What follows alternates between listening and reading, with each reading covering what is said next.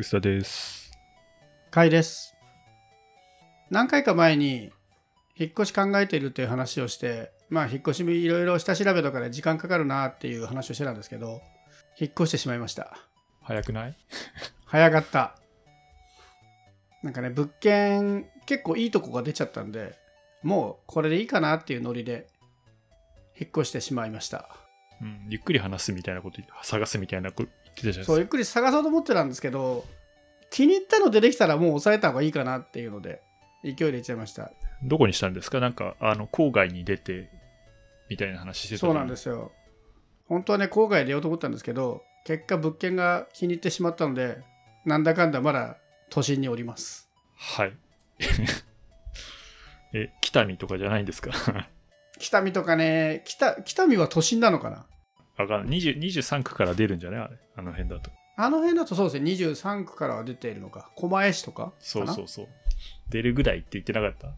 そのぐらい狙ってたんですけど、もうちょっと都心に結局追いつきましたね。はい。でね、入った物件が結構面白くて、まあ端的に言うと大和グループの管理物件なんですけど、大和物件ってなんか最近いろんなことやってるんですよね。で、割とうちの番組で取り上げたような話題のキーワードが結構取り込まれてるサービス提供してて、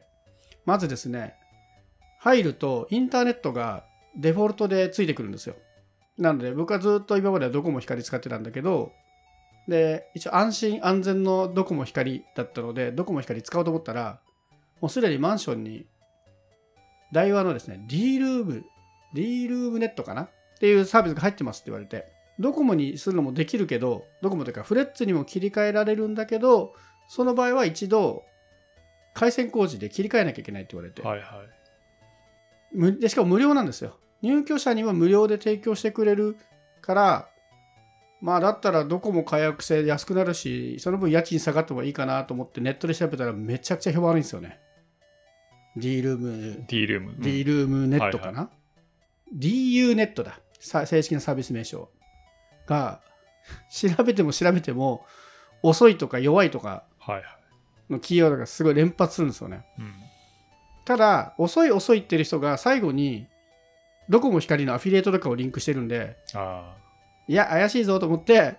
ツイッターとかでも調べたんですけど、ツイッターでも評判悪いんですよ。あ。ほう。これはちょっと賭けだなと思いながら、まあ、入居して見たんですけど、まあ賭けには勝ちましたね。全然大丈夫ってこと？うん。光を導入したのが最近だったらしいんですけど、うん。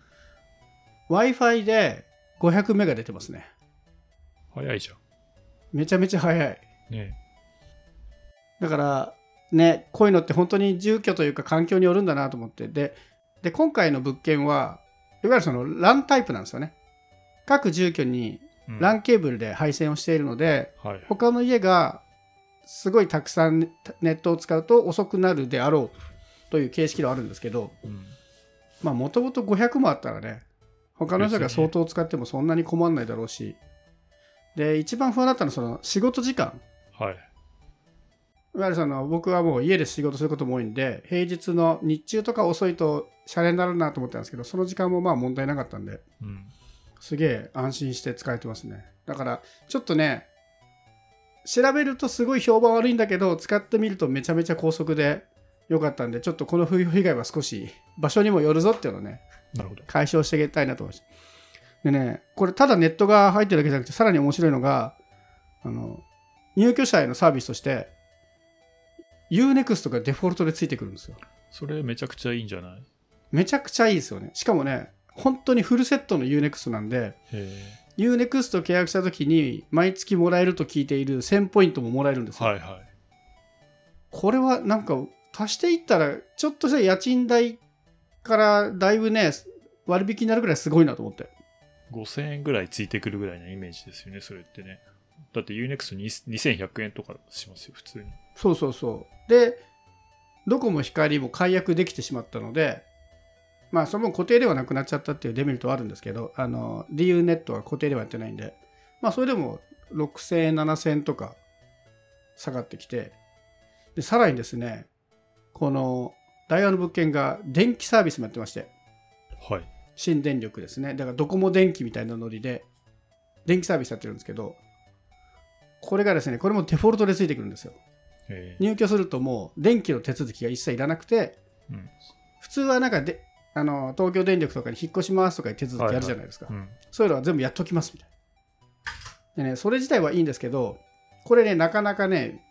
微妙なサービスラインで僕はあの仕事で電気事業もちょっとたしなんでいるんである程度その僕電気事業ちょっとわかるみたいな感じなんですけどうん。デフォルトでついてくるのは悪くはないんだけど解約させないは基本アウトらしいんですよ。うんでそこはねすごいよくできてて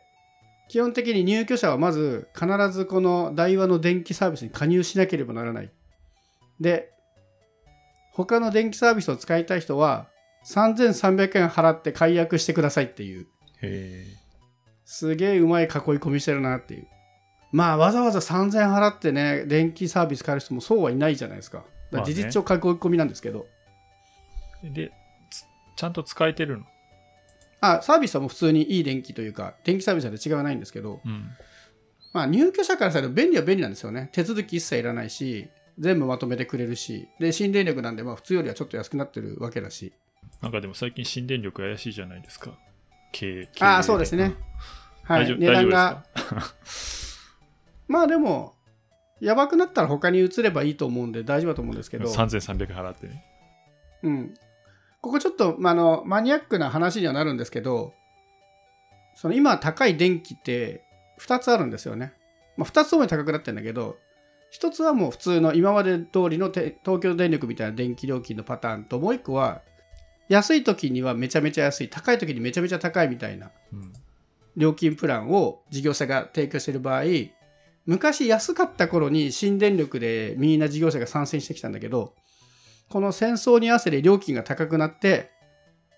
こう、安い時は安いけどめ高い時は高いよって当たり前の料金プランだったのに、みんなそこの、まさかこんなに高くなると思ってなかったから、それでビジネスを始めた結果、さすがにこの高さでやっていけませんって言ってみんな撤退しまくってるって感じですね。僕が前に加入してた LPO も、LPO とかでしょ？うん、そう、来月やめますって言って放り投げて行ってしまったのでひ。どかったよね大手なので、い今まで通りのある程度定価に近いなプランでやってた事業者も、すでに値段が結構高くなってきているので、だいぶきつい。で、大手のドコモとかに関しては、まあ、他で稼いでるので、この電気料金の高まりが収まってきた時のメリットを考えてもしばらくは頑張れるとは思うんですけどね。まあ、そういう意味では台話もこここで利益出さなくてもいいやっていう考え方であれば、まあ続くんじゃないかなっていう気はしますで。も電気代は普通に払ってるんでしょ？あのネットと違ってそうそうそう、普通に、うんねネットはタダなんですよねそう、ネットはタダです。で、電気代は普通に引き落としかなんかが起きていて、で、まあちょっと普通の東京電力とかで安い、多分新電力価格だとは思うんですけど。でね、ただ1個ね、プラスでオプションがあって、その電気サービスに加入すると、なんと Google Nest Hub がもらえるってチラシに書いてあるんですよ。いらなくない？別に 嬉しいあれ僕ちょうどね、欲しかったんですよね。あ本当あの仕事部屋の時計に使おうと思って。で、実際にはその Google Nest Hub というよりは、IoT セットみたいな感じで、スマートリモコンとスマートスピーカーがセットでついてくるんで、それでお家のエアコンをコントロールできますよっていう、電気したいみたいな。って書いてあったんで楽しみにしてたんですけど、先日届きまして家に、蓋を開けたらですね、中に入ってたのが Google ホームミニでしたね。ネストハブじゃないの？そう。あの、イラストにはね、ネストハブって書いてあるんですよ。でも確かにテキストでネストハブとは書いてないんですよね。なるほどね やられたわ。しかも、ネストミニですらないんですよ。Google ホームミニって、もう売ってないやつだろうみたいなのを、多分今ばらまいてるんですよ。いらないっしょめっちゃいらないんですよ。しかも、スマートリモコンも、多分普通の人は嬉しいと思うんですけど、あの、ラトックのやつが来て、あで、ラトックが悪いとかじゃなくて、僕もはいスマートリモコン、もうメーカー固めちゃってるんで、あはい今更別メーカーの入れられないんですよね。入れられなくはないけど、運用がめんどくさくなるから。なので、せっかくの特典は、蓋開けた後、全部、蓋を閉じて、退去の時に返そうって思ってます。ただまあ、退去の時返すかどうかも書いてないんですよね。ただもらえるのか。まあ基本的にはああいうのって返してもしょうがないからもらえちゃいそうな気はしますけど。まあでも Google ホームミニは使い道がねえなと思って。まあでも結構面白かったですね。もうただ引っ越すだけかと思ったらそういうインフラ周りもやっぱ最近は住むと全部ついてくるんだなと思って。特にネットが早かったのはね、すごい嬉しい誤算でしたね。おかげでルーターとかも全部買い替えて、はい、有意義なネット生活を送っております。でも油断は禁物ですよ。結構落としな落とし穴がありますからね。ネット環境とか。え、あれですか？すごいネット使うヘビーユーザーが同じマンションに越してくるとか？いや、なんかうち、前もちょっと言ったけど、うちもあの家指定で JCOM で月1000円なんですよ。まあ、使い放題になってるんですけど、それあれなんかあれさ、前に安くていいよねみたいにしましたよね。確か。1000円はいいなみたいな。一応、速度的にも2、300、300は出ないか、200とか、まあ普通に出るぐらいには、まあ時間によって遅くなるんだけど、まあ1000円だからいいかっていう感じなんですけども、1個落とし穴があって、あの、アップロードに実は制限があって、1日なんだっけな、3ギガとかを超えると、えーを連続して超えると、えーダメっていう内規というかルールがあるらしくて、それを3日、へー3日ぐらい、えっと、あ、ギガじゃない、テラ、テラか。ん？テラじゃない。あ、違う、300ギガかなちょっと待って。そこ結構大事ね。3ギガはすぐ超えてしまいそうだなってちょっと聞いてて思った。あ、1日あたり30ギガバイトだって。30か。30結構いくじゃん。30は相当使わないといかない容量ではありますね。だって動画アップ、ロードするとか、うん。で、30を使って、それを2日3日繰り返すと、えーそのさらに3日後ぐらいに、なんとね、内容証明が届くんですよ。マジですか？ですげえな。内容証明郵便が届いて、おたく随分使ってるようだけど、えっ、と、はい改善がないと、えー何日か後に、えー回線を絞りますよっていう。のが来ちゃうんですね。でも30ギガはすごいですね。だって、最近ドコモとか au とかがやってる格安系のプランってはい。月20ギガですもんね。それをさらに1.5倍の量を1日で使い切り、それを3日間っていうのはまあ確かに使いすぎ感はある。何何をしてたんですか ?30、1日30ギガって結構なことだけど。ドロップボックスのバックアップっていう機能ができて、もう、あの、あこの PC のこのフォルダをそのまま、こう、クラウドに。上げようみたいなことをやり出す、やると、割と1日で何百ギガっていくんですよね。ああ、なるほどね。この機能ができたから、こうやってみようと思ってやって、だから JCOM でも今までそういう制限があるって全く知らなかったんで、あの、うん、こういう機能があるんだ、やってみようと思ってやったら、あの、ある日内容証明郵便が届いて、お前何やってくれてんねんみたいなのが書いてあって、慌ててサポセに電話して、そしたら、これなんか突然来て、まあ止めればいいんだけど、まあ止めるんだけど、えーじゃあ、えーこれ止めたら、えーもう通信せ、通信制限は確かね、512キロになっちゃうらしいのね。やばい。やばい。仕事にならん。仕事になんない512キロなんて仕事になんないじゃないですか。えあ、上りが510。まあでも、あの、今だとね、えっと、配信、配信とか、あの、うん。ビデオ会議とか会議があ。るから、それは使い物にならないんで困るんだけど、でも、えーじゃあもう止め、止めるから、このアップロード、まあ何日かずっと上げてたの、止めるから、えーもう止めたから OK だよね？って言ったら、それも確約できません。ただし、多分止まるでしょう。あ止まるというか、あの、この、もう、この制限にはならないでしょう。と思うんですけど、でも確約できまあね、ないんですよ。サポーターは明言できないですよね。そうそりゃねだから。すすごい不安じゃないですか。で、本当に食らったら、しばらくこれ使えないから、じゃあね、あのフレッツを引くってなったらまた工事が必要とか、そうなったりするので、非常に目、解除されなかったらきついですね。そうで、解除の仕方もね、ま、特にないんですよね。で、そこのルールもちゃんと明言されてなくて、だから非常に怖いので、その通信制限、速度制限、上り使いすぎで速度制限がないかチェックはしといた方がいいと思います。それ、内容証明が来た時点ではまだ制限はかかってないんですよ、まね。だかかってない。でもね、いや、なんかアップロードして本当5日後とか内容証明、郵便だからさ、そんなすぐには来ないんですよね。ね、2日目ぐらいでさ、で、アプリもさ、j イコムのアプリ入れてるから、アプリとか通知してくれればいいのに、わざわざ内容証明っていうややこしい。ちょっとちょっとねすごいですね。なんか攻撃的ですね。そうもうちょっと別のお手紙とかでも犯電話するなりでもいい気がするけど。犯罪者のような扱いじゃないですか。あれ、犯罪者とは言わなく、なんか、ね、あの、ちょっとでも一般の人は内容証明なんてそんな受け取らないからちょっとびっくりしますよねビジネスの世界だと、なんかやらかし、俺やらかしたかっていうような通知だったりするので、結構、それは怖いうなわマジかってなって開いたら、通信、ん総用規制かな？通信速度安定化へのなんとかみたいなのが来ちゃって、すげえびっくりするんで、ぜひね、うちも利用規約調べよそうなんとか、なんだ、DU ネットもそれがないかは調べた方がいいんじゃないかな。う、うん、でも今の聞いてて思ったんですけど、まあ、確かに普通に考えたら30ギガかあんま使わないけどバックアップ系は確かにありますね。パソコン1個買ってきて、それこそ iCloud から元に戻すとか。そうう。ん。そうやったら30ギガは結構簡単にいっちゃいますもんね。案外ね、アップロードは使わないかなって気もするんだけど、まあでもなんかね、サービスを入れ替えた上りか。うん、上り、上りだけなの。あ上りで30なんですね。下り30じゃないんだ。あ、そうそうじゃあまあそうか。上り30はあでもあるとしたらやっぱりパソコン買ってきてドロップボックスに同期かけて持ってくとかはまああるかもしれないですね。あとはなんだろうドロップボックスから Google に移行しようとか、そういうのも結構あるかな。あれはクラウド上でいけるの？いや一回ローカルに落とす必要あるんじゃないですかね、まあうんあとはローカルのもの、フォトライブラリーを全部移行しようとかね、NAS から、えークラウドにみたいなことになった時とかは、やっぱ気を使ってやらないと、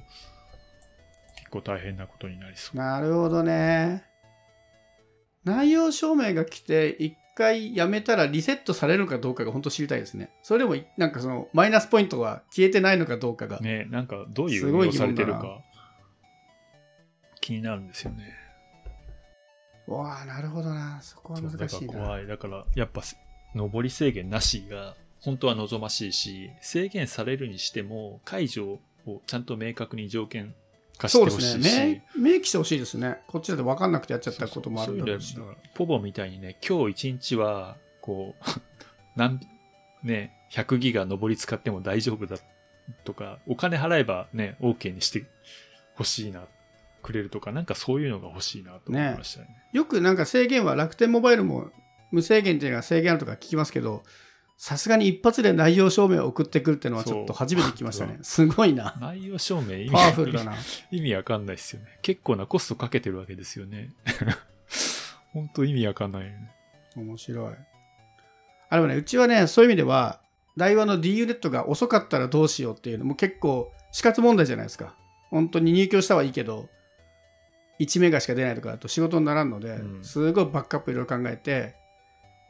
で一応光にはフレッツ光には切り替えられるっていうのは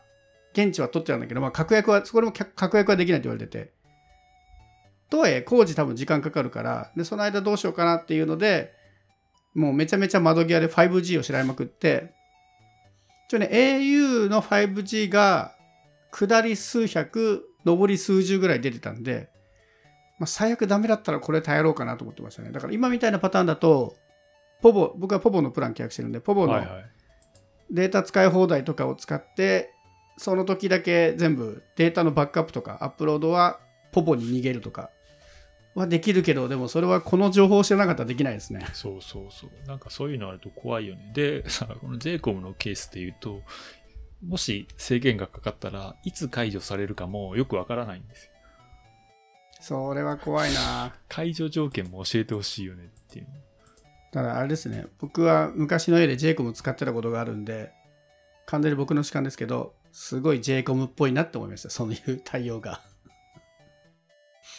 僕が使ったけどイメージ通り。まあ、それ以外には本当大して不満はないというか、安く使えてるんで別にいいんですけど、ね。いや、アプリで来た後に内容証明でも別にいいんだけどさ、メールとかさ、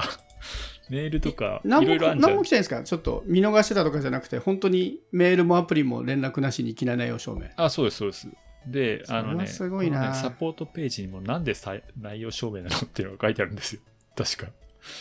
サービスの停止を伴う措置のため、えーお客様に確実にお知らせするためですって書いてあるんだけど、納得感なくないですか？ないっすね。すげえ。わあ、これ、まあでも、明記しただけマシなのかな？ちょっとでも調べてなかったから、これは調べよう、うちの。いやーでもこんなのさ、いや、こういうの、なんかさ、あの、こういうネット回線の落とし穴的な話って聞くけど、そういうのもあるかもねって思ってるけど、まあ、そういうのはね、大体わかるからみたいに思ってるけど、まあそうでもないというか、あの、突然来ると、やっぱびっくりするなと思って。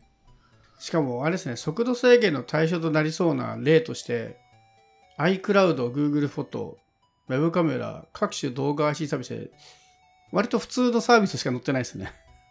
これはきついな。だ、これロケーション見て書いてあるけど、あれですね。あの、出張とかが多い人で、家にナスネ置いてて、結構外から動画見てるみたいな人もこれ引っかかりそうですね。なるほどね。うん。これはなかなか大変。そう、だから、なんかね、この月だけ何千円か払っても別にいいんで、あの、うん、そそれぐらいのね、抜け道はよしてほしいけど、でも、ジェイコムはそんなことしなそうだなっていう完全な主観ですけど。だからね、やっぱり、ポボって偉大だなと思いましたね、そういう意味では。ユーザーの選択肢を増やすっていうのってすげえ重要だなと。なんかさ、最近だといろんな動画配信とかも、普通の人、ユーザーは選べないからレコメンドでね、なんほとんどの人は見てるとかそういう話があって、まあ、サービスの提供者側の都合で、まあ、こういうのいいでしょっていうので選ぶっていうのは割と一般的になってるけど、やっぱり変な制限されると、ユーザーの選択肢ってめちゃくちゃ重要だなと思って。そうですね。こうなるとね、あと、この特にネット回線だと自分だけじゃなくて家族のバックバックアップというかサポートみたいなのも必要になったりするじゃないですか。だからめんどくさい度が結構半端ないく増えるんですよね。まあだから僕も結果オーライですごいスピードも速かったし、まあね、電気サービスを思うところはあるもののも便利ではあるんでいいんですけど、やっぱり何か起きた時に、ね、大手がそういう提供してるのって自由度が低いっていうのはやっぱり困ることはきっとありますよね。実際、フレッツに切り替えたいって言ったら、できるかどうか保証しませんみたいな感じやっぱなっちゃうし。でも調べたら絶対わかるはずなんですよ。だってマンションのとこの光回線の状況なんてマンション側が把握してるはずなんだから。でもそれでもサポートは確約はしませんって言われちゃうんで。ね、僕は本当結果オーライでよかったけど。まあちょっと上り速度気をつけながら。とはいえね、せっかく速度上がったんでいろいろ家の中の無線 LAN 見直したりとか、ちょっとネットワーク環境ね、新しい、もうね、あの会計2.0を超えて、会計3ぐらいの勢いで、新しい進化を遂げたネットワークにしようと思ってるんで、ちょっとそういう話は、また一段落したらどっかでやりたいと思います。